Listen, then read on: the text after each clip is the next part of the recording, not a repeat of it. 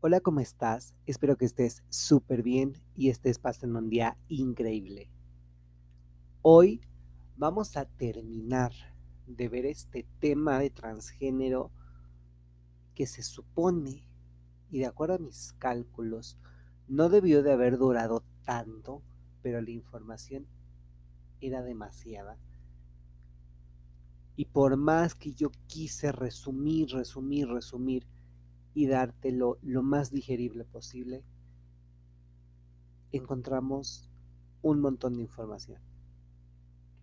No me arrepiento, al contrario, estoy muy contento de haber compartido toda esta información y nos queda muchísima más, pero la vamos a ir repartiendo en episodios ya esporádicos donde ya sean datos adicionales a lo que ya vimos y ya no va a ser parte 1, parte 2, parte 3, parte 4. Ya van a ser eh, temas aislados, conectores de información quizás, pero esta sí es ya la última parte del transgénero, que es ya después de la transición médica y psicológica hacer el coming out, ya esto es súper breve y es cómo cambiar el nombre y el género de forma legal. Em, bueno, tenemos esta idea de que te dice que hay un gender marker o em, en los em, documentos existe este marcador donde te dicen género masculino o femenino y entonces tú puedes poner el que tú quieras, con el que te sientas identificado, pero de forma legal necesitas tener este aval para poder hacer las cosas. Y aquí es en donde yo considero que viene el verdadero meollo del asunto, ¿no? Donde eh, dirían vulgarmente la puerca torce un rabo porque no todos se atreven a hacer este cambio legal y simplemente es un cambio social, donde mi familia, mis amigos y mi círculo cercano ya saben que no soy Diego, sino ahora soy Renata. Pero yo necesito ir a cambiar mis documentos precisamente para que todo esto tenga la mayor validez posible y no sea algo social, sino ya involucre al Estado y el reconocimiento del el género con el que ya nos sentimos identificados. Típicamente, cada documento, como ya lo platicamos, tales como las actas de nacimiento, el pasaporte, licencia de conducir, el número de seguridad social, eh, las cartas de los seguros de vida o seguros médicos. Y por supuesto nuestra identificación oficial, pues deben de ser cambiados quizás una cada vez o, si se puede todas al mismo tiempo estaría súper, pero pues bueno, empezando por la principal que es la identificación oficial, después ya te puedes ir al pasaporte, después licencia de conducir, ta, ta, ta, ta, ta. Es primordial.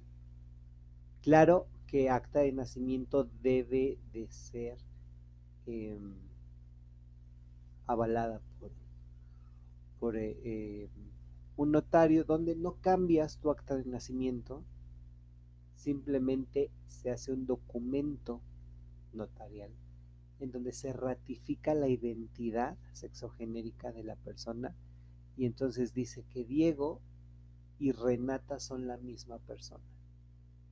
El notario da fe pública de esto, del acto, y entonces de aquí en adelante tú ya puedes hacer cualquier cambio. Aquí tenemos un conflicto de información porque eh, nuestra fuente principal en donde nos estamos basando para explicar todo esto eh, nos maneja datos eh, estadounidenses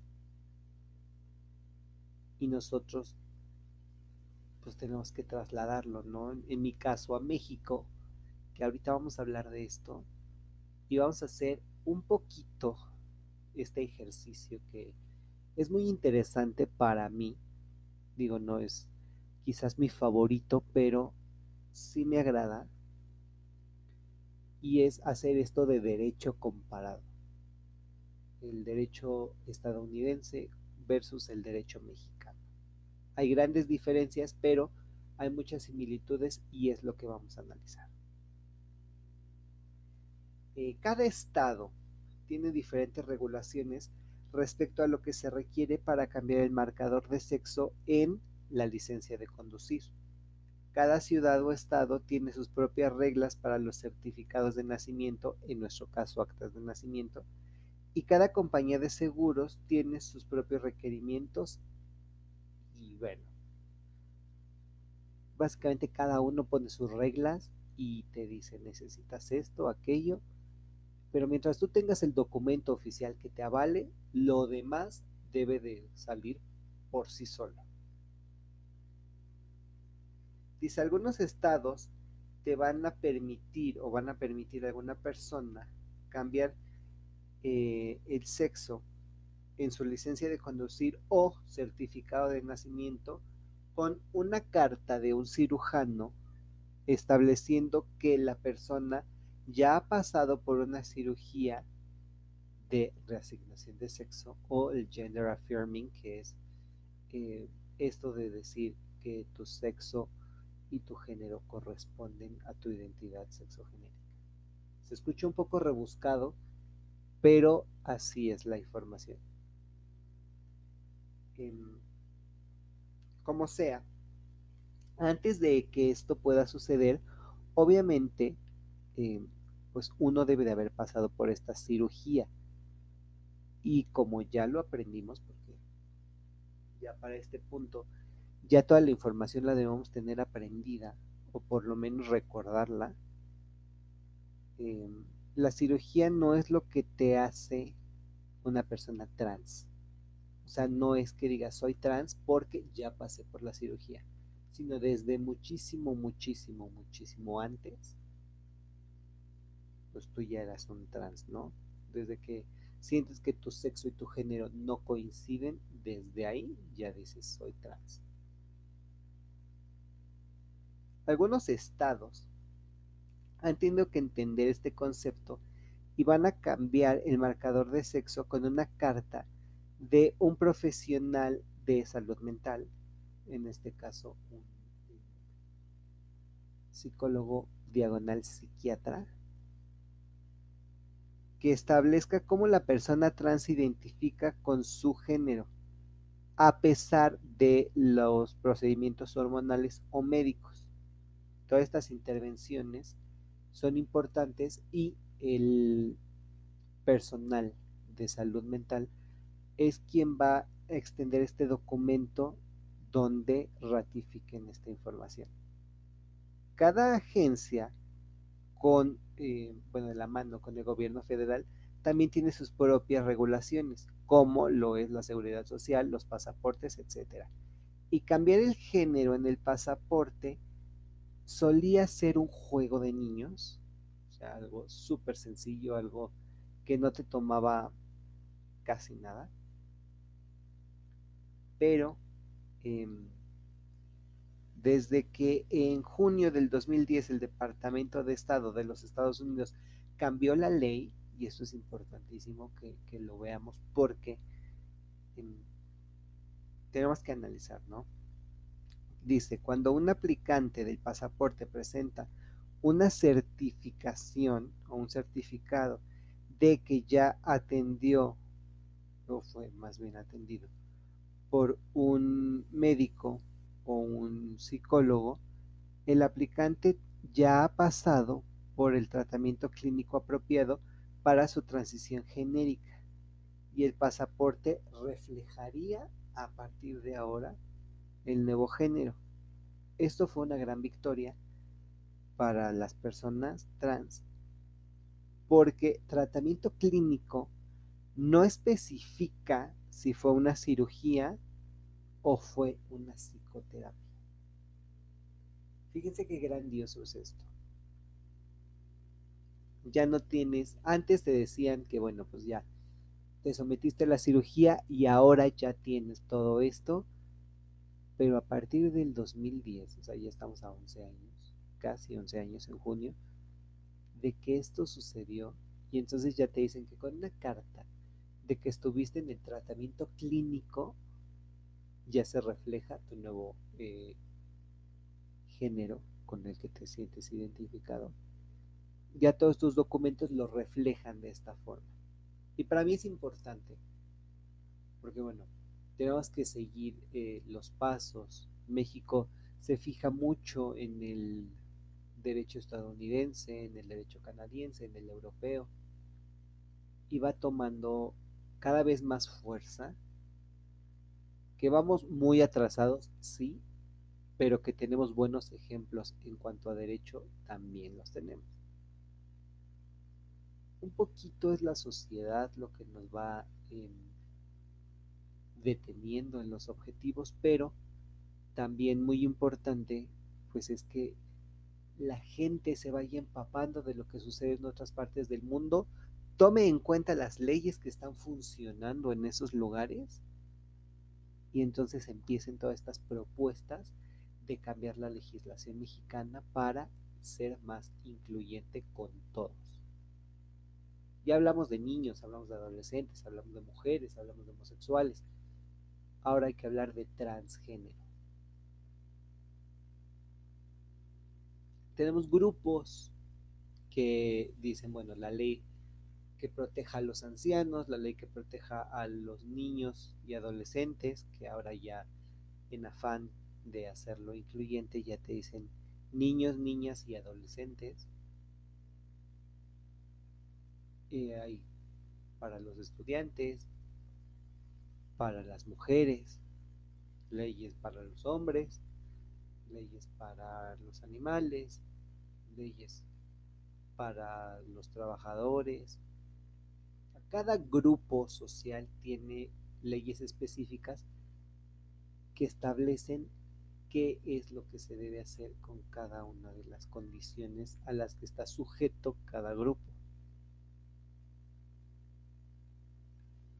Ya que mencionamos esto, ahora vamos a pasar al cambio de nombre, porque ya dijimos, bueno, ya se cambió el marcador en el documento, pero ahora vamos a hablar del cambio de nombre.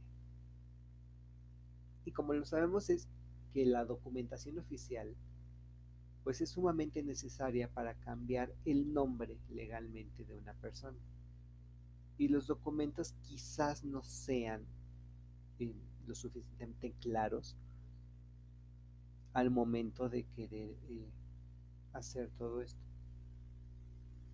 Por eso es importante que todo eh, documento de los empleados o eh, documentación escolar, incluso documentos bancarios para tarjetas de crédito y demás, pues estén actualizados. El cambio de nombre opera independientemente del género o el cambio de sexo para la documentación. En muchos casos, uno puede ser cambiado sin el otro. ¿Esto qué quiere decir? Que yo puedo decir, ahora me voy a llamar Renata, pero no cambié mi género ni mi sexo en ningún momento. Simplemente cambié de nombre. Y aquí en México se maneja o se equipara a los juicios de cambio de nombre. Por ejemplo, yo tengo dos nombres y quizás mi segundo nombre no me guste o el primero no me guste. Entonces voy y digo, ya no me quiero llamar Diego, ahora me quiero llamar Jesús o Juan.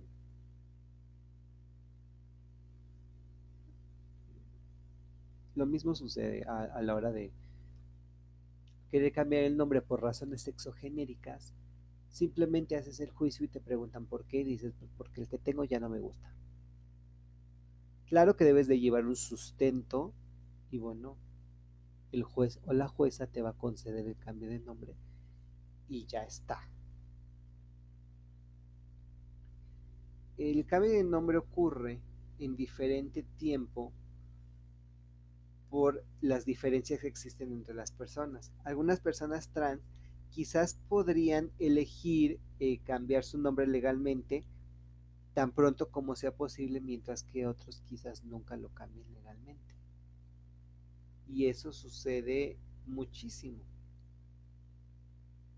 Em, la elección del nombre está íntimamente ligado con las decisiones personales y algunas personas incluyen a los miembros de la familia en estas decisiones y algunos otros no, porque como ya, ya lo analizamos, a veces la familia responde de mejor o de peor manera y bueno, ya dependerá de cada uno saber si lo incluyes o no en el proceso.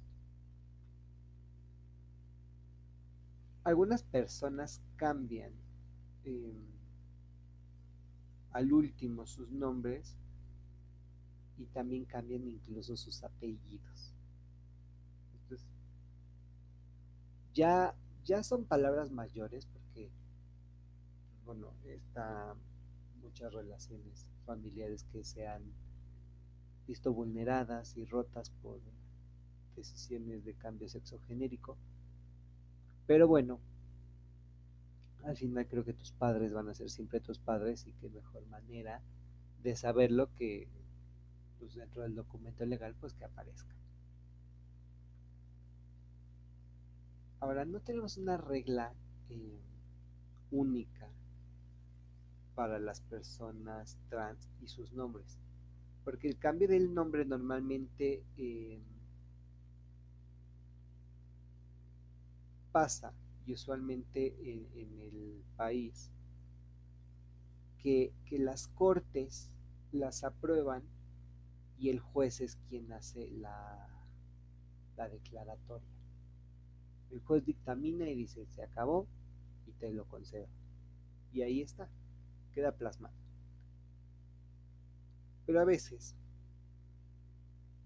por cuestiones de jurisdicción, y aquí ya nos estamos metiendo en términos quizás no muy conocidos, pero bueno, básicamente la jurisdicción es donde el juez tiene poder, si es un juez de México, del Estado de México, su jurisdicción está dentro del Estado de México. No puede regular cosas de otros estados o de otras ciudades, por ejemplo. Entonces la jurisdicción es este el lugar en el que puede operar porque se lo permite la ley. Pero hay veces que en Estados Unidos, e incluso también en algunos lados de México, eh, la jurisdicción requiere que se impriman anuncios de cambio de nombre en los periódicos locales. En México no sucede porque hay una cosa que se llama estrados y en los estrados se publican la mayoría de los avisos, pero en Estados Unidos sí sucede mucho que te dicen, no, pues ve, al periódico local y el periódico local te va a decir eh, quién cambió de nombre. Sucedía y ahora sigue sucediendo en menor cantidad, pero eh, todo es en base a, a, a la forma en que ellos manejan su pues, su derecho, su legislación. Así lo marca y ellos deciden cómo hacerlo y cómo les ha funcionado porque es a lo que ellos están acostumbrados. Ahora vámonos a México. ¿Qué pasa? Porque eh, pareciera que es muy em, diferente, pero no, no lo es tanto. De hecho, em, tenemos em, que, bueno, antes el término género e identidad de género no estaban dentro de una perspectiva jurídica mexicana. Sin embargo, eh, en México se reconoce por primera vez el término y el reglamento de pasaportes y y del documento de identidad y viaje hace una reforma en el 2011, para ser específicos, el 5 de agosto. Y este em, reglamento, ya con su reforma, contempla casos en que el pasaporte o el documento de identidad podría perder validez debido a la reasignación sexogenérica.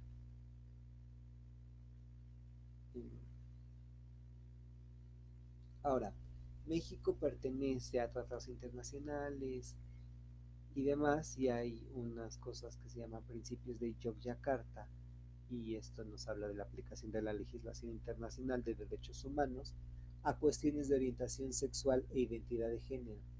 Y México los adoptó en, una, pues en un acuerdo, ya que hubo una reunión de especialistas de legislación internacional en noviembre del 2006.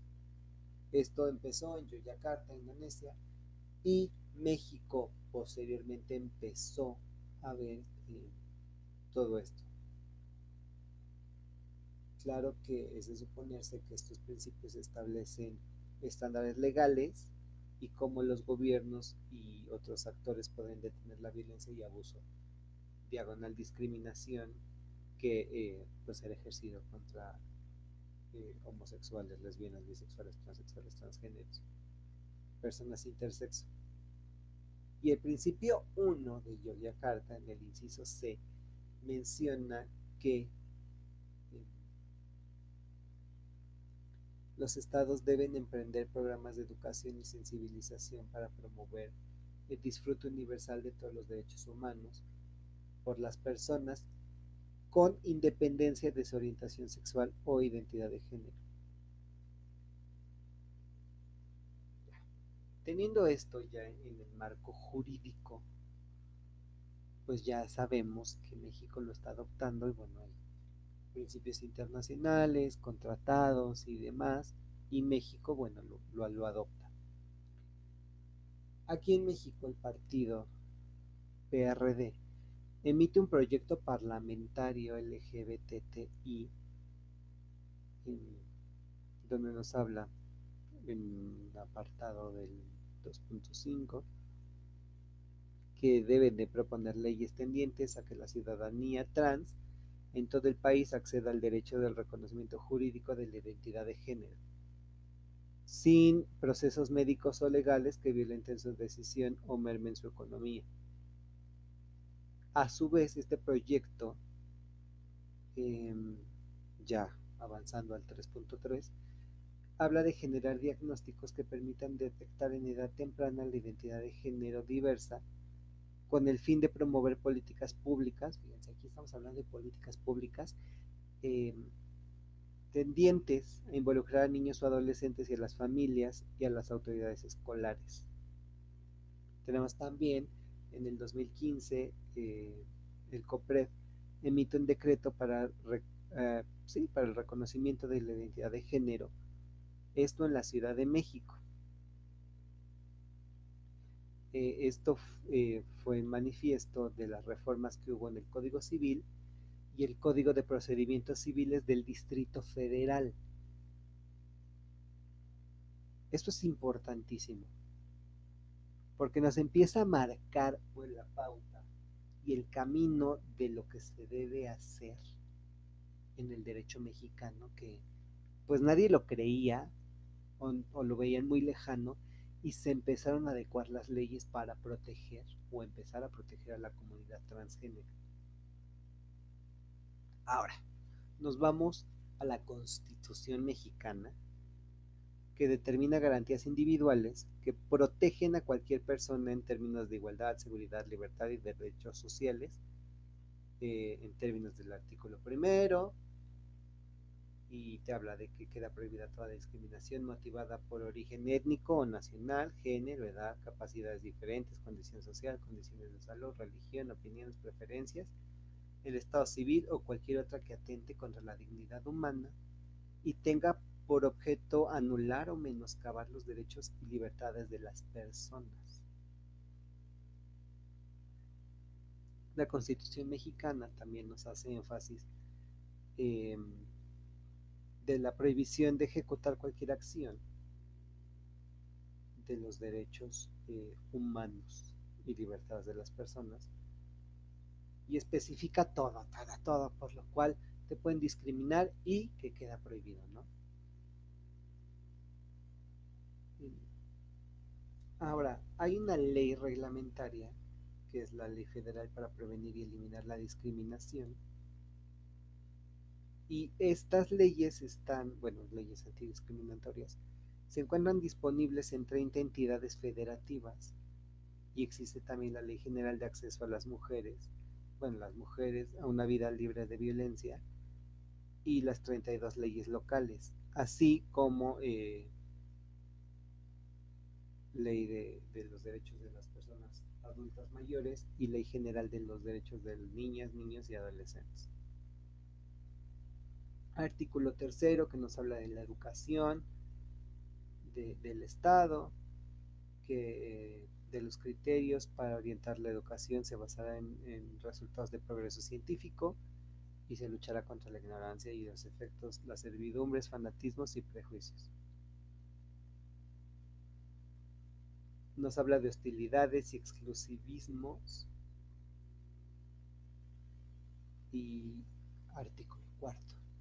El varón y la mujer serán iguales ante la ley, donde ya no importa las cuestiones biológicas, simplemente varón y mujer. Aquí entra mucho en jaque porque dicen hay más de dos géneros, sí, claro, pero lo que propone la ley es decir que todos son iguales ante la ley, no importa nada, van a ser iguales.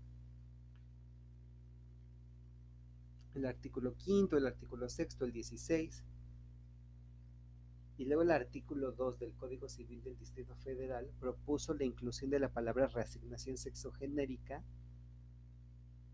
porque se considera este término como más correcto con relación al tema que se planteó. Y sugirió eliminar los conceptos de identidad de género y expresión del rol de género porque consideraba que su ubicación puede contemplarse de manera más concreta en la ley para prevenir y erradicar la discriminación en el Distrito Federal.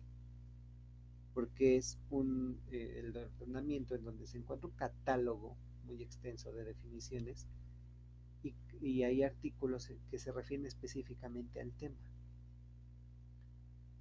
Incluso, y aquí quiero mencionarlo, en la ley ya se encuentra definida la identidad de género y pues ya no, o sea, se define. Ahora, para el artículo 24 de, de la red de trabajo trans, se pretendía eliminar la redacción planteada a efecto de eliminar en mayor medida los elementos de subjetividad, tomando en consideración lo que el Código Civil decía. Ahora el artículo 24 bis propone eliminación conceptual por considerar que no es el instrumento legal correspondiente. Artículo 35 sugiere redefinir el término de reasignación para la concordancia sexogenérica y denominarlo como reasignación sexogenérica tenemos reglamento eh, de la Dirección General, del Registro Civil del Distrito Federal, y se vienen más reformas. A lo que quiero llegar es que en México nos están abriendo un panorama sobre qué es lo que sucede. ¿Cómo puedes acceder a un cambio de nombre legal donde tú ya tienes varias leyes a la mano y a las cuales puedes acudir en el, en el caso correspondiente y de ahí decir, bueno, yo quiero cambiar mi nombre o quiero por motivos de reasignación sexogenérica cambiar. Donde tu identidad de género, digamos, a ellos tiene que valerles gorro. Tú tienes una ley que te protege y con esta ley tú vas con todo hacer las cosas bien. Si está la ley, si se hicieron las reformas y si ya tienes todo este background eh, histórico en materia legal, lo mejor que puedes hacer es aprovecharlo para tu beneficio y entonces saber que estás en una situación para hacer valer tus derechos. Ahora, tenemos el registro civil, donde ah, hay actas de nacimiento y esto. Hay muchas mujeres y hay muchos hombres que decidieron aventarse el... pues, ¿cómo llamarlo? Pues sí, aventarse el paquete de hacer estas cosas y, y fueron avanzando. Gracias a ellos podemos tener este análisis y tener eh, sobre la mesa este escenario de lo que sucede. Porque antes decían, no, pues es que, o sea, sí pasa, pero aquí en México no ha pasado, no tenemos ningún caso.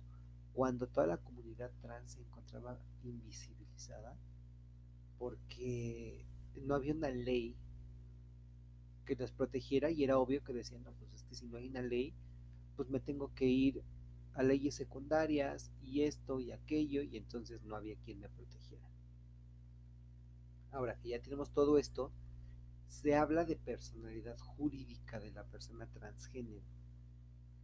Ya que tenemos los principios de Yoyakarta, en el principio 3 contempla el derecho al reconocimiento de la personalidad jurídica. Esto quiere decir que tu personalidad como em, actor dentro de la sociedad se ve protegido y tu identidad está respaldada por la ley. Tus documentos legales van a tener la misma validez antes, durante y después del procedimiento del cambio de nombre o reasignación de sexo.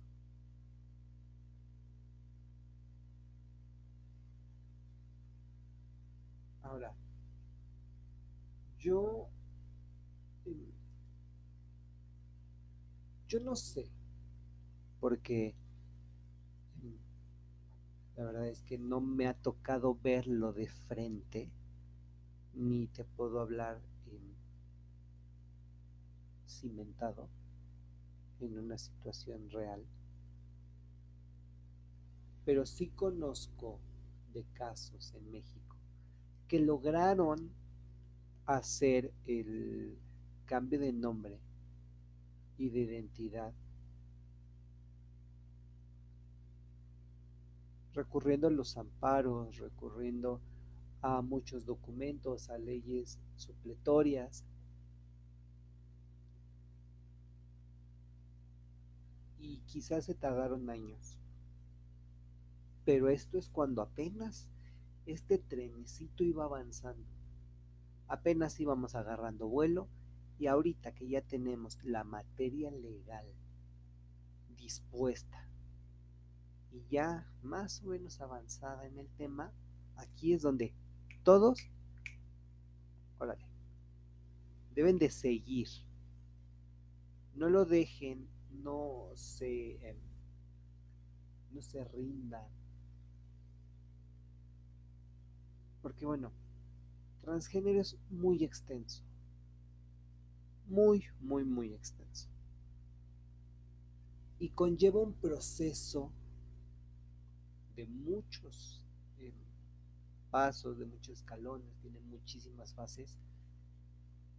Y ya cuando llegas a este punto de la culminación y que dices, es que ahora tengo que ver si la ley me permite hacerlo, suena absurdo suena tonto.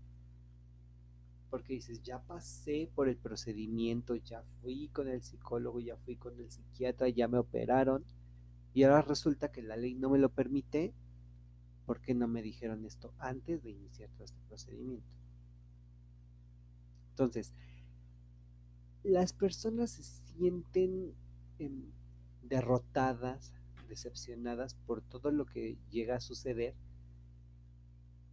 pero ahora con todo esto, la gente ve un panorama más claro donde sienten que ya la luz llega como a más rincones donde antes no. Y esto es porque las leyes están cambiando. No vamos a decir el PRD es lo mejor o aquel otro partido es mejor. No. Simplemente México como país, como nación, echó una mirada Europa, Estados Unidos, em, a Canadá, a Inglaterra, a la India. ¿Por qué? Porque hubo varias cosas, hubo varios momentos históricos que México tomó para decir, bueno, pues ellos están haciendo el cambio y si ellos pueden, ¿por qué yo no? Muchos partidos políticos en México y en general en América Latina no se atreven y es porque nos da miedo el cambio, porque es lo desconocido y entonces no sabemos qué pasa. Tenemos un sector poblacional con necesidades específicas, porque ahora el colectivo LGBTTIQ, pues bueno, está conformado por muchas personas, pero las necesidades específicas de los gays son diferentes a las de las lesbianas, a las de las transexuales, las transgénero, las bisexuales, las intersexo, los queer, los asexuales, los pansexuales, los demisexuales, los travestis. Pertenecen a una misma comunidad, pero como comunidad tienen necesidades distintas.